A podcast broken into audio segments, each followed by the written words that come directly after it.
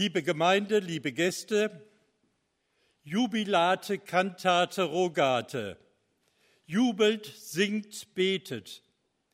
Mit diesem Dreiklang an Imperativen sind die drei Sonntage vor Christi Himmelfahrt benannt. Und gewissermaßen bilden diese Aufforderungen ein Programm dafür, die österliche Freude zu bewahren und Gottes Nähe immer wieder in unser eigenes Leben hineinzuholen. Jubelt, singt, betet. Wenn man im Jubel vor allem die Bewegung sieht, David drückte seinen Jubel durch Tanzen aus, als er die Bundeslade nach Jerusalem holen ließ, dann sind damit Körper, Seele und Geist angesprochen. Ein stimmiger, abgerundeter Gleichklang also. Es gibt viele biblische Texte über das Beten, Geschichten, in denen gebetet wird. Und am eindrücklichsten vielleicht die Schilderung von Jesus in Gethsemane. Könnt ihr nicht eine Stunde wachen? Oder Gleichnisse von Jesu über das Beten. Lukas 18, die Geschichte, die wir vor 14 Tagen gehört haben vom Pharisäer und Zöllner. Oder Anweisungen, wie man sich beim Beten verhalten soll. Nicht plappern wie die Heiden, geh in dein Kämmerlein und bete. Und natürlich all die wunderbaren Gebete selbst die Psalmgebete, das Vaterunser, das Magnificat und das hohe Lied der Liebe. Weniger bekannt dürfte da der Predigtext aus dem vierten Kapitel des Kolosserbriefes sein. Ich lese Kolosser 4, 2 bis 6 nach der neuen Genfer Übersetzung. Betet mit aller Ausdauer voll Dankbarkeit gegenüber Gott und ohne in eurer Wachsamkeit nachzulassen. Tretet auch ein für uns, wenn ihr betet. Bittet Gott, uns eine Tür für seine Botschaft zu öffnen. Dann können wir das Geheimnis weitergeben, das Christus uns enthüllt hat und für das ich im Gefängnis bin. Betet, dass ich meinen Auftrag erfüllen und dieses Geheimnis klar und verständlich verkündigen kann. Verhaltet euch klug im Umgang mit denen, die nicht zur Gemeinde gehören.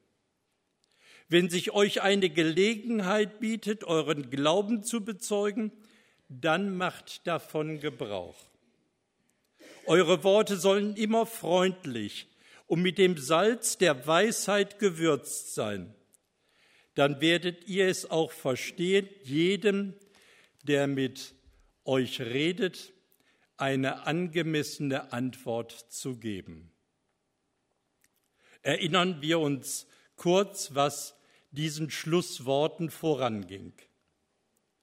Christus, so stellt Paulus heraus, ist Fundament der gesamten Schöpfung und Brücke zu Gott.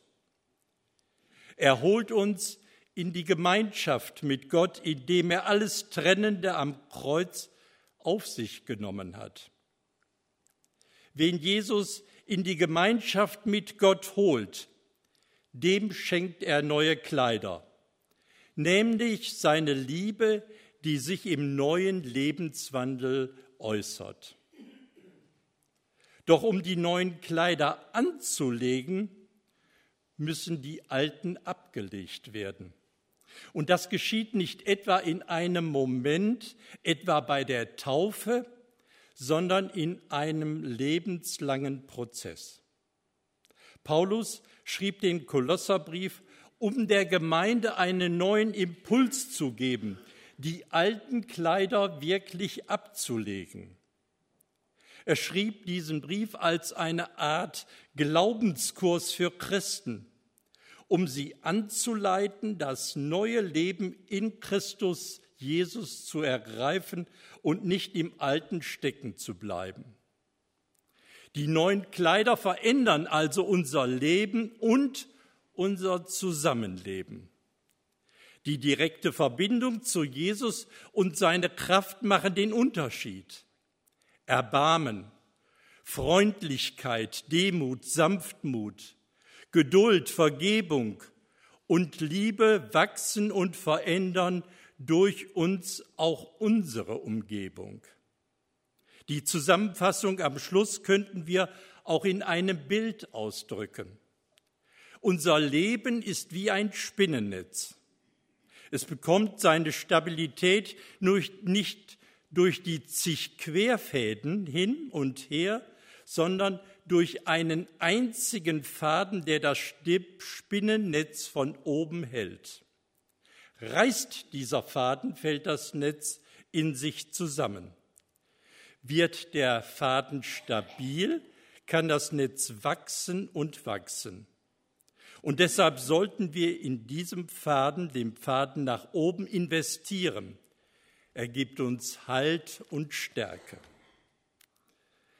Glaube wird praktisch im Gebet. Paulus beschreibt hier das Gebet als eine Lebensäußerung und keine spezielle Frömmigkeitsübung.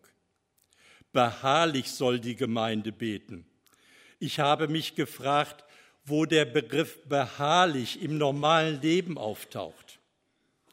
Und dabei denke ich daran, Unkraut zu jäten, weil es immer wieder vorkommt,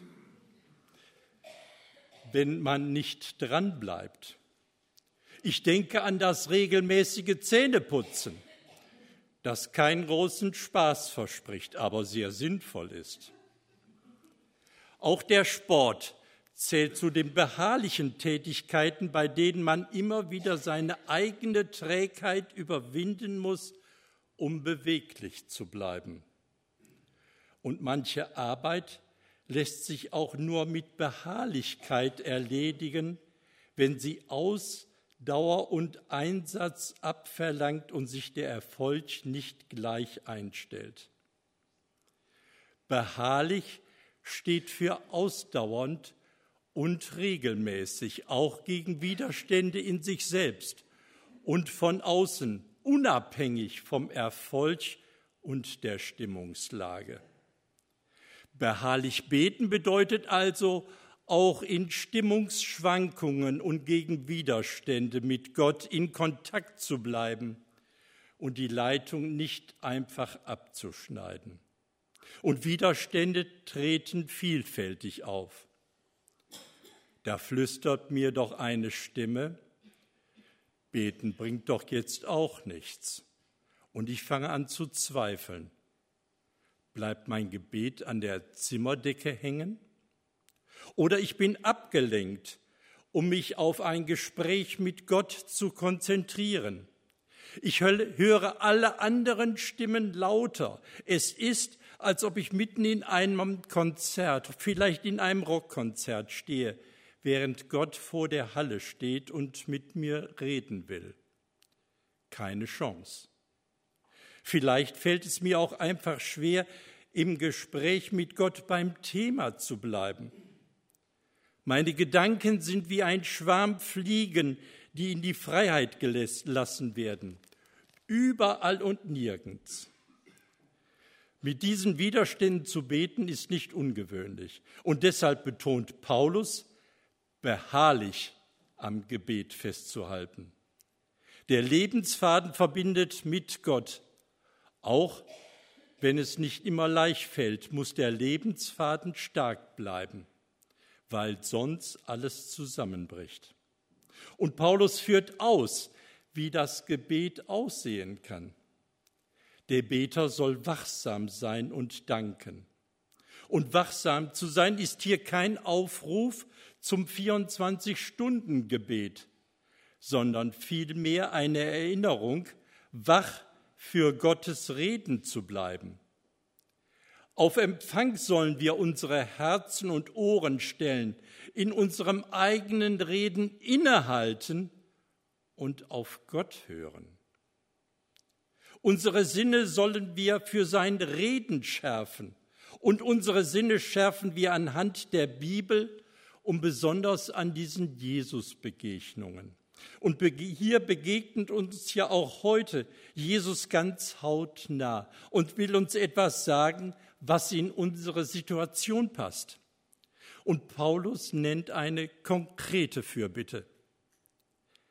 Die Gemeinde soll darum beten, dass Gott eine Tür für das Evangelium öffnet. Nicht die Befreiung Paulus aus der Gefangenschaft steht im Mittelpunkt, sondern Gottes Wirken in dieser Welt. Bleibt dieses Anliegen nicht bis auch heute wichtig? Dass das Evangelium in die Welt geht, Menschen Jesus Christus begegnen und mit ihm leben wollen? Dass Gott uns dahin sendet, wo Menschen vorbereitet auf die Evangelisation und auf die gute Nachricht sind? Glaube wird auch praktisch im Lebenswandel. Gebet ist nicht das Einzige, das Paulus uns ins Herz schreibt. Er gibt uns mit, uns weise in dieser Welt zu verhalten und die Zeit auszukaufen. Unser Verhalten ist ja die eigentliche Werbung für unseren Herrn Jesus Christus.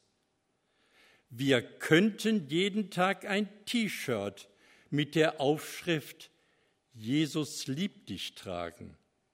Wenn wir uns nicht Jesus entsprechend verhalten, würde das eher das Gegenteil erreichen. Türen würden zugeworfen werden. Wie soll unser Verhalten heute im Jahre 2018 aussehen? Und ich möchte nur vier kleine Aspekte herausheben. Unser Verhalten sollte wie Licht im Dunkel Orientierung geben.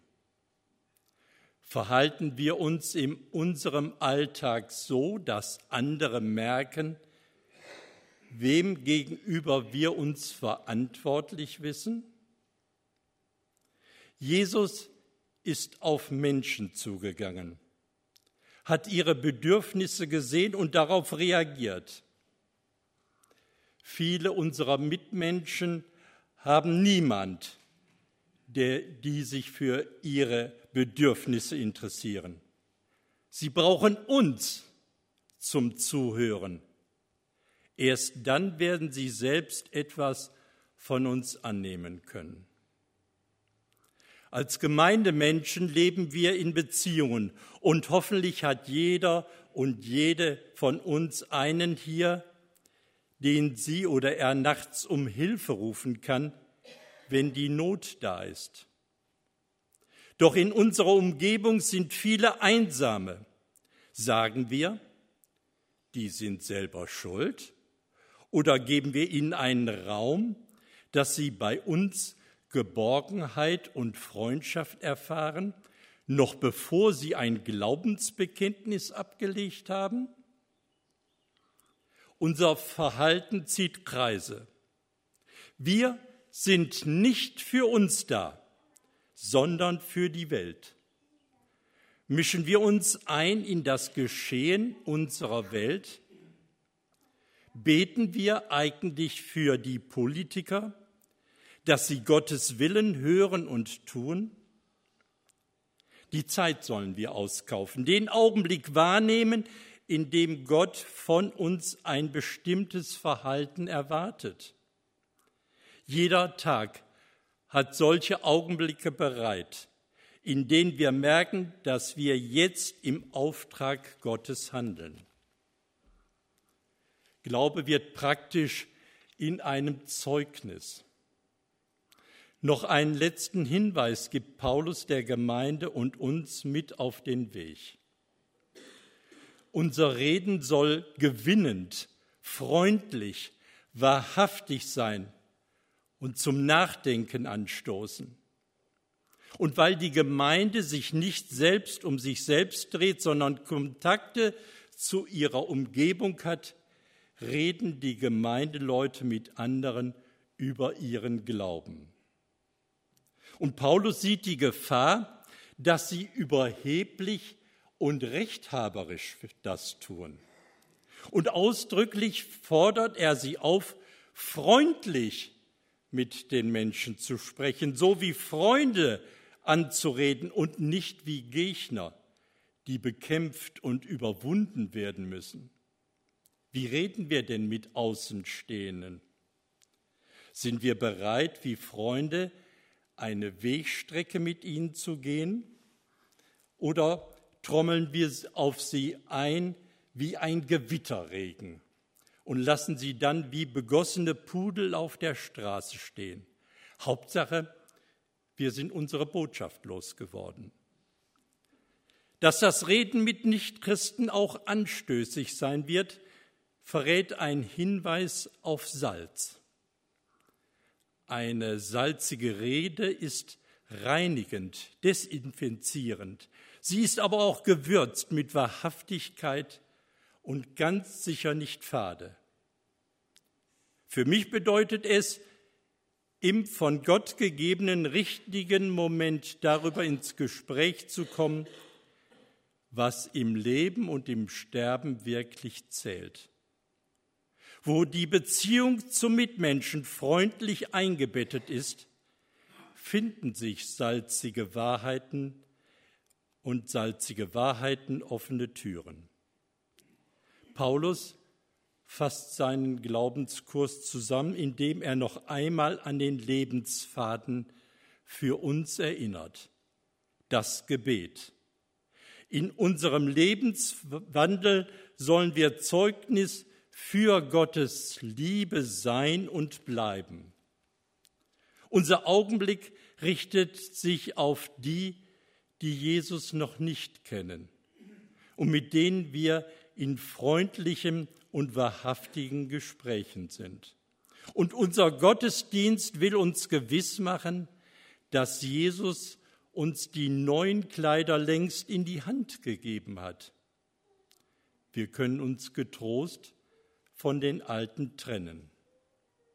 Wir feiern heute das Abendmahl als Befreiungsmahl, befreit von Schuld und Sünde.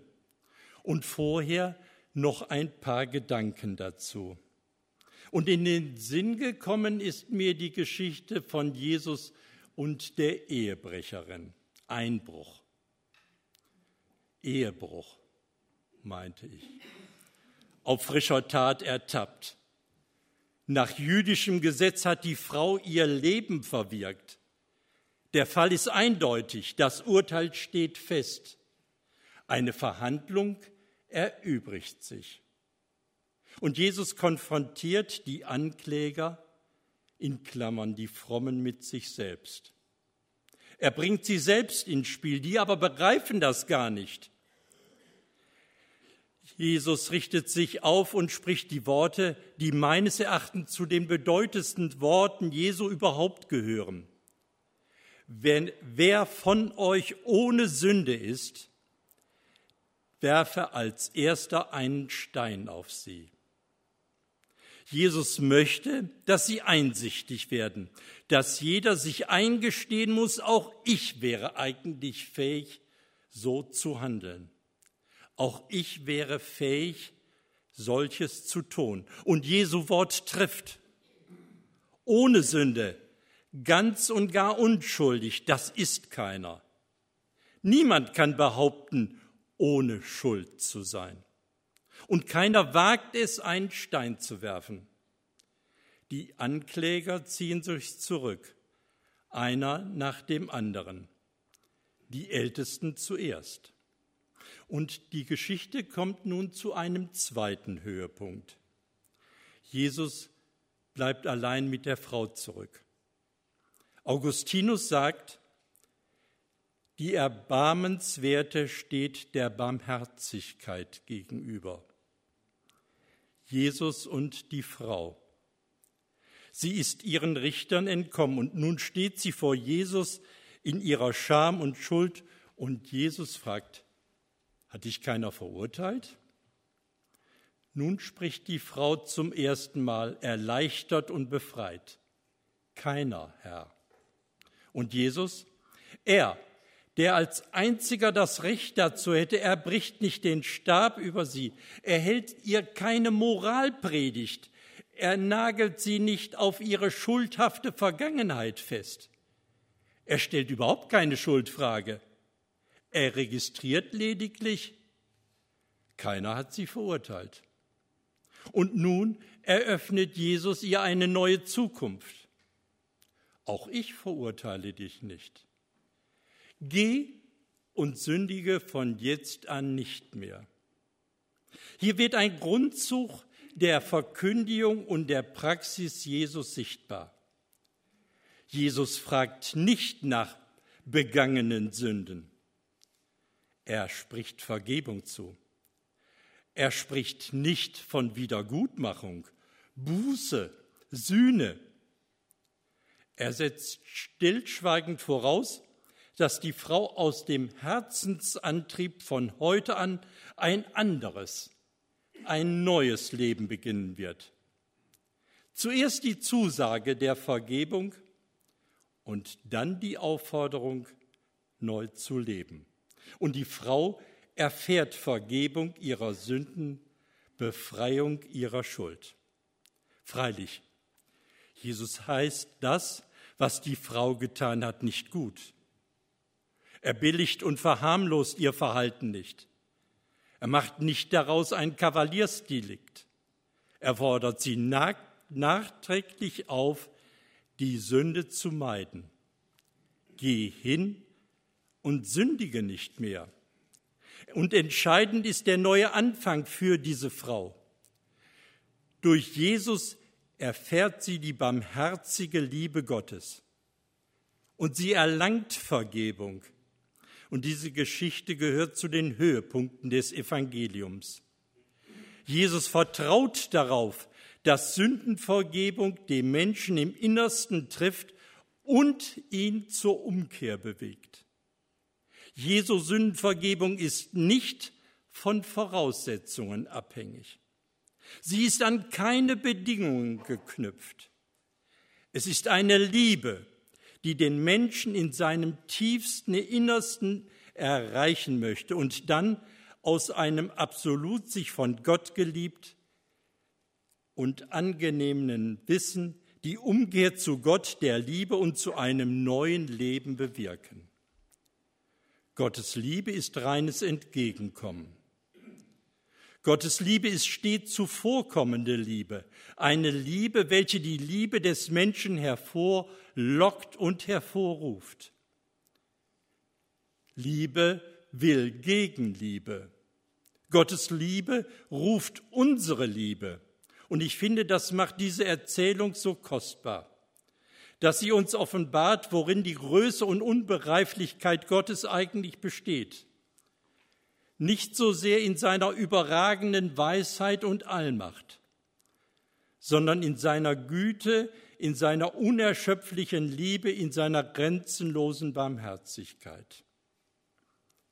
Im Abendmahl begegnen wir dem auferstandenen Christus der vom vorösterlichen Jesus nicht zu trennen ist. Indem wir die Elemente Brot und Kelch in der Konzentration auf Jesus Christus miteinander teilen, ereignet sich das doppelte Versöhnungsgeschehen. Die Versöhnung des Menschen mit Gott und die Versöhnung der Menschen untereinander. Insofern das Mal als Symbol für Befreiung von menschlicher Schuld verstanden wird, kann man es als Befreiungsmahl verstehen. Doch nicht das Mahl macht frei. Es ist Jesus Christus, der befreit. Es ist, gehört zu den Funktionen des Abendmahls, den Feiernden zu stärken, zu trösten, zu erheben, damit er durch Stärkung, Trost und Erhebung befreit und froh in den Alltag der Welt gehen kann. Amen.